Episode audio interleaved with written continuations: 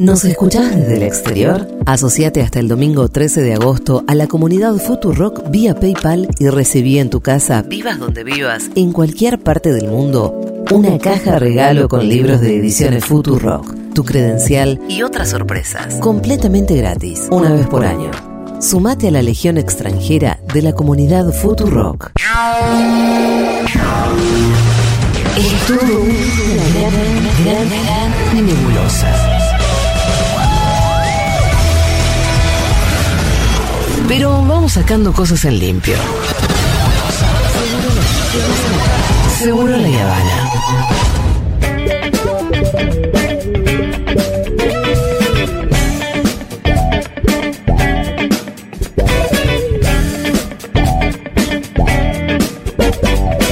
Bueno, bueno, no solamente en este país eh, hubo casos de extremísima violencia, también en Ecuador eh, muy impactante el asesinato de un precandidato a presidente y para contarnos todo esto está el señor Juan Manuel Carga en la mesa de Seguro León. ¿Cómo andan ustedes, chicas y chiques? Bueno, re impactante lo de Ecuador también, loco. Es muy fuerte lo que pasó con el candidato Fernando Villavicencio, asesinado días atrás, a plena luz del día en la ciudad capital, en Quito, saliendo de un evento donde además él estaba con custodia policial, porque esto es lo otro que hay que decir.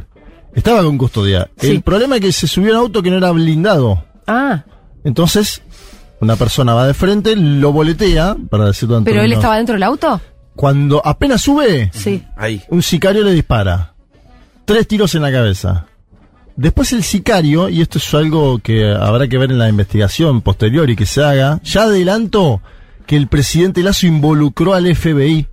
Sí. Este es un dato que para mí es son increíbles. Son colombianos, ¿no? Los sicarios. Sí, pero un presidente de una nación que no puede solucionar el caso de una ejecución y llama al FBI para que venga. Y además el otro dato es que el sicario fue acribillado. Vos en general cuando alguien comete un delito inflagrante tenés que detenerlo, llevarlo a la fiscalía y decir qué sabe usted de lo que hizo. Lo llevaron a la fiscalía y apareció muerto en la fiscalía. ¿Se entiende? Sí, sí, que es, borrar la prueba. Es un nivel. En vez de llevarlo al hospital, cuando está herido. En general se lo lleva al hospital esposado. lo llevan a la fiscalía. Se lo lleva, en general se lo lleva a un hospital esposado para que tenga el tratamiento médico y después se le toma declaración. Acá lo llevaron a una fiscalía, no se sabe si lo mataron en la fiscalía, antes, en el medio. Qué desastre. Ah, bueno, es un ¿eh? desastre. Ya el FBI está diciendo de que los teléfonos de los colombianos, estos que están involucrados, eh, tendrán contacto con tres políticos y no dieron los nombres. Bueno. Hoy a la mañana decían el ACNN. ¿Y cómo sabemos que la investigación del FBI es una investigación seria. Me juego que los políticos no tienen nada que ver con Lazo. Bueno, por ejemplo. A ver, en el medio hay bandas del narcotráfico, lo venimos contando. Yo hay unos nombres, lobos, tiguerones, choneros, fatales. ¿Son las bandas? Claro, parecen bandas de, ¿viste, música? Sí, Latin son Kings. son las bandas de narcotráfico, Lagartos, Ben 10, M18. Bueno, hay un montón. Algunas de ellas están vinculadas a carteles mexicanos, como el de Jalisco, ahí ya se complejiza todo. Y en el medio yo les cuento que Ecuador viene siendo uno de los países donde más se incauta cocaína en América Latina y el Caribe. ¿Sí? Ahora, actual, es decir. Cambió eso. Sí, claro, no era así Ecuador. No, antes era el productor de coca. Ecuador era un país de tránsito en su momento. Y producía coca también. Porque estaba entre Colombia y Perú. Claro, pero Colombia y Perú son los dos mayores productores de cocaína del continente y del mundo. Él está en el medio, es un sándwich. ¿sí? Ahora es una de las principales plataformas de almacenamiento de droga y de distribución. Una especie de hub logístico, así le llaman. De hecho, el año pasado incautó 176 toneladas de cocaína y Colombia, el mayor productor de este planeta, 671. Es decir, un poco más, pero fue el segundo. Ecuador, un país más chico. Contamos varias veces en un mundo de sensaciones que hubo un asesinato de un alcalde hace poco. Bueno, situaciones trágicas. ¿Quién era Villavicencio? Periodista de 59 años que hace tiempo se dedicaba a la política. Uno lo podría situar ideológicamente afín al actual presidente Lazo. En términos ideológicos estoy hablando. Fue un firme opositor al gobierno de eh, Correa, lo acusaba de genocida, de criminal de lesa humanidad. Incluso, escuchen esto, decía que iba a acudir al Senado de los Estados Unidos de América para pedir sanciones contra Ecuador. Un cipayo total. Al estilo de lo que hizo, al estilo de lo que hizo en su momento. ¿Te acuerdas que Obama en un momento dijo Venezuela es una gran amenaza para la seguridad interna? Bueno, él quería que el gobierno norteamericano diga lo mismo, que Ecuador era una amenaza para la seguridad interna. En el 2010 Villavicencio habló de intento de autogolpe, cuando hubo un intento de golpe al presidente, él Sí. dijo intento de autogolpe. Sin embargo, es verdad que estaba denunciando a una banda en particular, los choneros. Escuchemos a Fernando Villavicencio días antes del atentado hablando sobre el jefe de los choneros, alias Fito.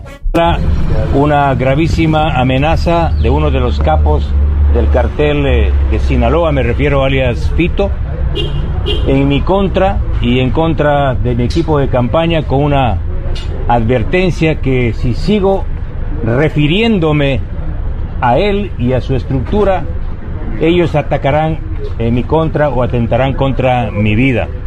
Esto lo que hace es eh, confirmar que efectivamente eh, nuestra propuesta de campaña afecta gravemente a estas estructuras criminales. Y aquí estoy yo dando la cara, no les tengo miedo. 20 años me he jugado en este país en contra de estas estructuras eh, delictivas y reitero, no les tengo miedo. Y ratifico mi planteamiento de crear una cárcel especial de altísima seguridad que está acá. Será una de las primeras obras que impulsaré apenas asuma el mando para trasladar a Fito y a otros capos del narcotráfico, sicarios y otros criminales a esta cárcel de máxima seguridad donde estarán completamente aislados. Ahí estaba, el- típico el discurso de la cárcel de máxima seguridad. Si querés, copia a, a Nayib Bukele, ¿no? Em, el presidente de El Salvador, en ese punto. Ahora bien, ayer se complicó todo en un momento porque apareció un video de unos encapuchados. Que supuestamente, yo les dije, Alia Fito es el líder de Los Choneros, Sí. la banda vinculada al cártel de Sinaloa. Hay otra banda llamada Los Lobos, que en apariencia, si ustedes vieron ayer canales de comunicación a la mañana, o vieron Twitter, se habrán encontrado un video donde la banda Los Lobos asumía el ataque. ¿Lo viste vos, sí, Pitu? lo vi. Hombres encapuchados. Asumía el asesinato de Eran Villavicencio. como 10 Sí. hombres todos encapuchados. Sí, pero a ver, eran entre 10 y 15 hombres, todos enca- encapuchados, vestidos de negro, con fusiles. Y el audio que lanzaron en ese momento fue el siguiente, a ver. Buenas noches, pueblo ecuatoriano. Venimos a darle este comunicado de parte de nuestro máximo líder, Pipo, y el menor Esteban. Queremos darle en claro a toda la nación ecuatoriana que cada vez que los políticos corruptos no cumplan con su promesa que establecemos cuando reciben nuestro dinero, que son millones de dólares, para financiar su campaña, serán dados de baja.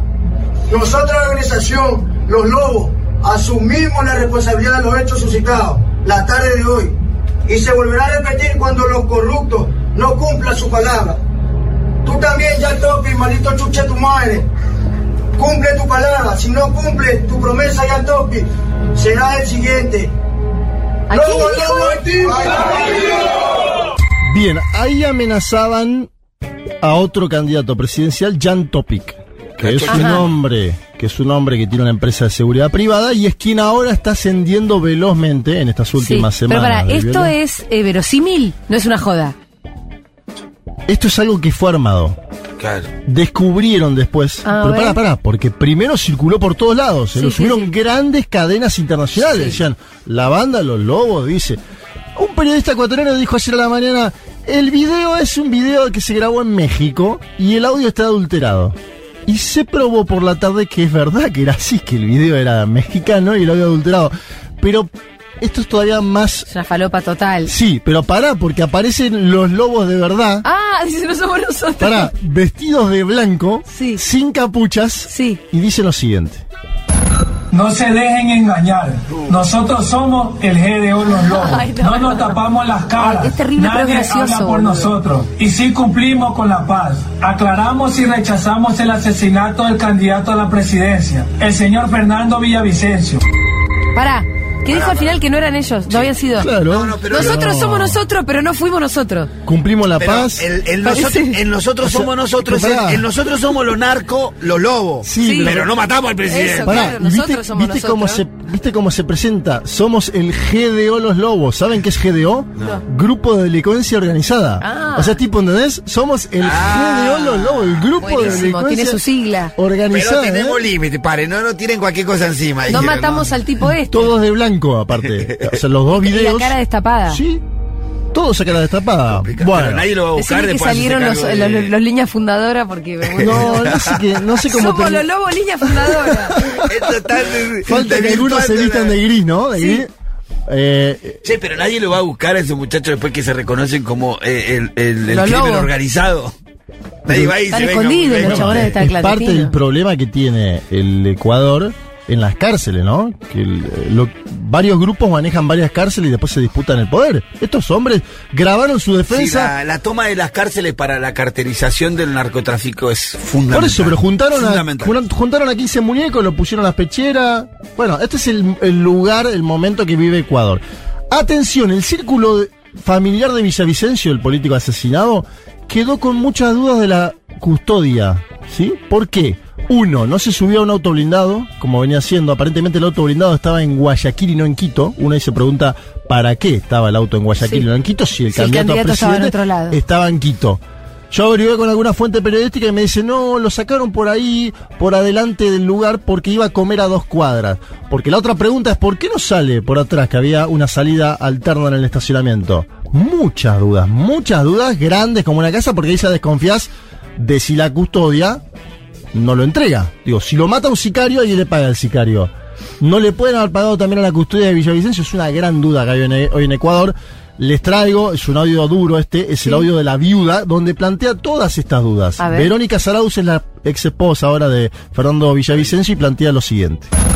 El equipo de seguridad de Fernando fallaron. El jefe de logística, el jefe de seguridad falló, falló. Fernando tenía que haber salido por el parqueadero de atrás, como lo hizo el general Carrillo con escolta de policías.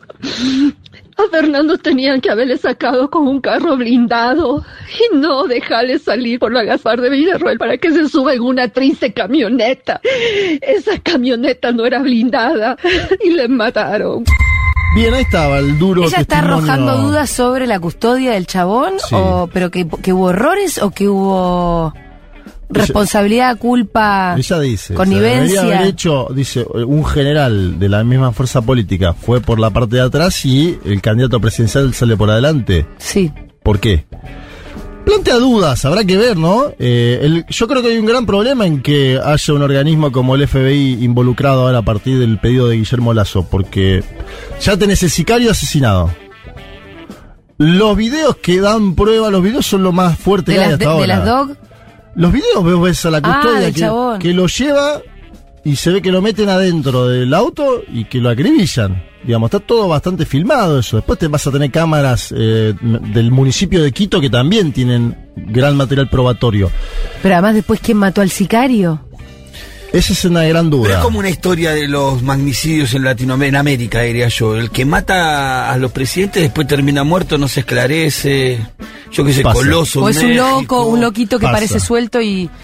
Coloso en México pasó más o menos lo mismo. Con el que mataron en Colombia, ¿cómo se llama? También pasó lo mismo. Sí, pasa. Ahora, hay un problema grande, ¿no? Porque después va, va- va a llegar el FBI sin Claro. material probatorio a decir fue tal y tal. Bueno, en fin. Sí, cuestiones políticas. Habló, por ejemplo, seguro, ustedes se imaginarán, quién habla ante, ante este caso, el presidente de la Nación, en este caso saliente, Guillermo Lazo, banquero él, que había una duda en su momento, ese día por la noche, sobre si se suspendían o no las elecciones. Faltan nada, es el 20 de agosto, es una semana más se va a votar en el Ecuador. Sí.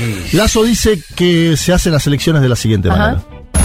No vamos a retroceder. El Estado está firme y la democracia no claudica ante la brutalidad de este asesinato. no le vamos a entregar el poder y las instituciones democráticas al crimen organizado, aunque esté disfrazado de organizaciones políticas. Debemos desterrar el odio y la venganza como práctica política. Por eso, todas las autoridades aquí reunidas nos mantendremos juntas y coincidimos que ante la pérdida de un demócrata y un luchador, las elecciones no se suspenden. Al contrario, estas se tienen que realizar y la democracia se tiene que fortalecer. Bien, yo les contaba semanas atrás eh, que informes periodísticos dicen que 7 de cada 10 comerciantes en el Ecuador son extorsionados por bandas denominadas vacunas que le piden entre 200, 300, 400 dólares mensuales para cuidar los negocios. En ese contexto asume una candidatura, crece la de Jan Topic, este hombre al cual el primer video supuesto de esta banda Los Lobos amenazaba. Jan Topic es un joven empresario que viene de fundar una empresa privada de seguridad que promete mano dura contra la delincuencia, que le dijo a los delincuentes váyanse antes del 20 de agosto del Ecuador, si, lo- si hay que eliminarlos los voy a eliminar. El tipo tiene esa línea gurka a fondo. Y venía creciendo ya en los sondeos. Creciendo como por dónde. Empezó con 7. ¿Cómo tiene el pelo? Se fue a 10. No, no, el pelo, te digo, comparativamente con la teoría de los locos, Sí. el que mejor... De sí. los locos, los locos derechosos. Sí, es el que... Vienen el- con unas pelucas locas. Sí, este tiene, este va a alguna barbería, Ah. sin duda. ¿eh? No tiene peluca loca. No, por lo cual es más peligroso. Porque... No sé, porque para mí hay algo ahí con Boris Johnson, Milley, Sí, Trump. sí, sí. Habría que hacer una tesis, ¿no? De... Sí. Bien, él venía creciendo ya.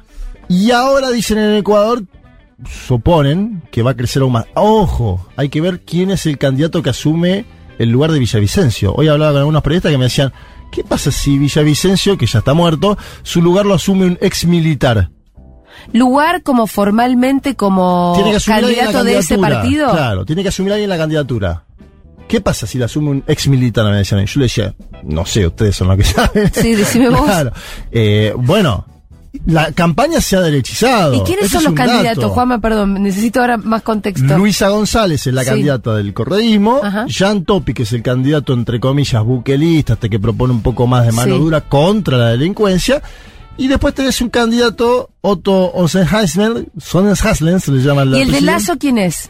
No había, el de Lazo. Porque Villavicencio era, pero no era. Claro, no tiene Lazo, como todo político que se está yendo. No tiene delfín. No, no tiene un delfín. Eh, sí, sí, Otto, Sonnenhosner, ahí está el apellido. Otto era el vice de Lenín Moreno. ¿Qué pasa? Fue muy mal el gobierno de Lenín Moreno, pero fue peor el de, el de Lazo, y entonces Lenín Moreno hasta, ¿no? Queda en la historia. Esto es increíble. Zafa, zafa. Pero es que lo que decía el general Perón, ¿no? sí. Detrás de mí vendrán los que grandes me harán, lo que buenos me harán. Eso lo decía Perón sobre la política, para mí es una frase espectacular.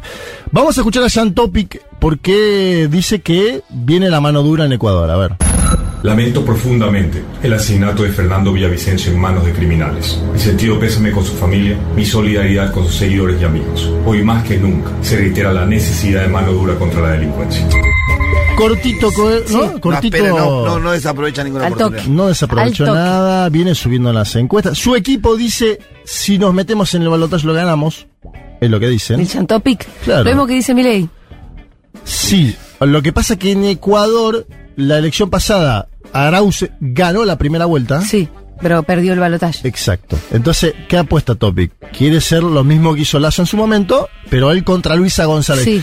Y Luisa González también habló en el momento, se solidarizó obviamente con la familia de Villavicencio, pero dijo, ojo que a nosotros también tenemos muertos este año, porque este es el otro dato, hay ya 17 políticos asesinados en lo que va del año en Ecuador, 17. Es una banda, es muchísimo y tiene que ver también con el crecimiento de los homicidios en términos generales en el Ecuador. Escuchamos a Luisa González, que es la candidata del el correísmo. A ver.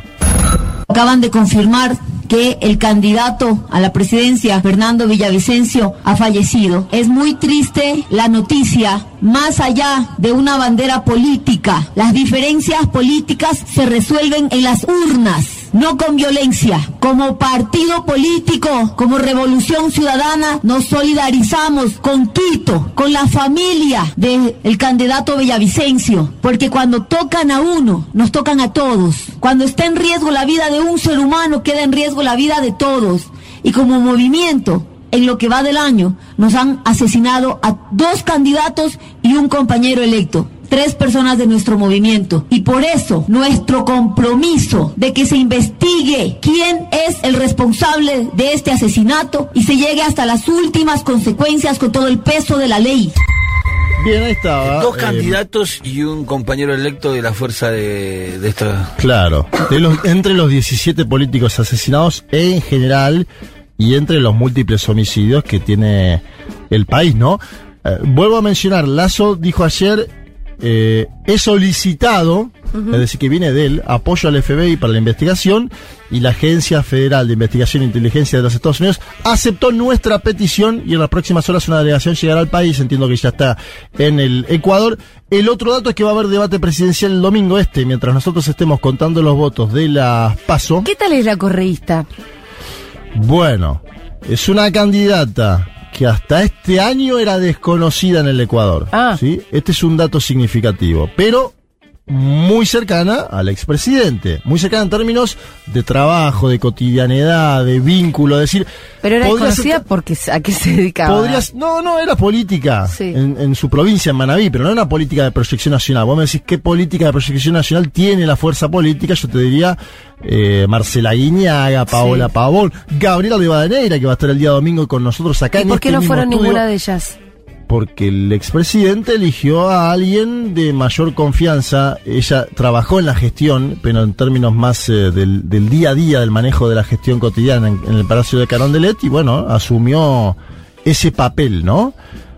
Vamos a ver cómo le sale. Sí. Es la gran duda. Porque también hay- tenés que ver en el debate, ¿no? Una cosa es en el debate, Paola Pavón, que es una política que ha transitado múltiples debates, y otra cosa es Luisa González. Veremos cómo sale eso. Yo creo que es una política, si vos me decís, ¿es buena política? Sí, te diría que es buena política porque vos la ves hablar y es buena política. Ahora, el debate, por ejemplo, es una incógnita.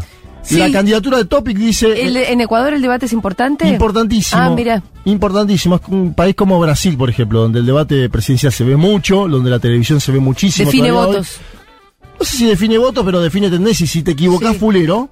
Sí, por ahí. Ella- ellos hoy, Luisa González, tiene la creencia de que está cerca de ganar en primera vuelta. Acuérdense. Ah. Con 40 y de distancia gana en primera vuelta. Ahora, si en vez de 40 saca 38 y va a la segunda con Topic, Y ahí y ya la tiene complica. complicada. Ay, Dios. ¿Viste cómo es las elecciones en, en nuestro continente? complicadísimo. Y después lo otro que, bueno, vamos a aprovechar la visita de Gabriela el domingo en Mundo de las Sensaciones para charlar de todo con ella. Eh, es un país que era muy tranquilo hasta hace poco tiempo. Sí, se Esto convulsionó de repente con la violencia, ¿no? Ojo, Además. porque te puede cambiar la situación de un país en años. Nosotros sabemos bien en términos económicos, nos cambió en años, ¿no? Teníamos el mejor salario Sí. de América Latina y Se hoy tenemos un salario desplomado, un acuerdo con el Fondo Monetario Internacional que nos hundió. Los que nos pasó a nosotros en términos económicos, yo creo que le pasó al ecuatoriano en términos de seguridad. Y se ve porque hay mucha gente del Ecuador que está hoy saliendo del país por la situación. Imagínate que si tenés una banda que todos los meses te quiere cobrar 400 dólares para mantenerte el local cuidado, entre comillas, se complica. Y así múltiples Es casos. ¿no? así. Claro, gente que vive en la costa, sobre todo, que es el lugar donde permea el narcotráfico y salen los barcos hacia los Estados Unidos de América, hacia Europa, bueno, la tiene complicada. Así que vamos a ver, la tasa de homicidios podría llegar este año a 40 cada 100.000 habitantes, lo que sería la tasa de homicidios más alta del continente. Es dramático para un país que supo ser el segundo más seguro de América Latina hace poquísimos años. Así que en este marco se va a votar en el Ecuador. Atención al avance del narcotráfico. Todas las elecciones que cubro, el narcotráfico es el tema 1 o 2, la discusión. Y la seguridad es el 1 o 2. Todavía en Argentina no. Todavía. Está en una provincia Está en una focalizada. provincia muy focalizada. Bueno, pero todavía no es nacional. Pero pará, porque en Ecuador empezó en un lugar determinado, que era Guayaquil. Claro. Y ahora se ha extendido el tema de la inseguridad a todo el Ecuador. Así que eso también tenemos que ponerlo en consideración. Veremos qué sucede con la investigación del FBI sobre el asesinato de Fernando Villavicencio. Juanma, muchas gracias. Te escuchamos el domingo en un mundo de sensaciones y nos volvemos a encontrar el viernes que viene. Así es, hasta luego.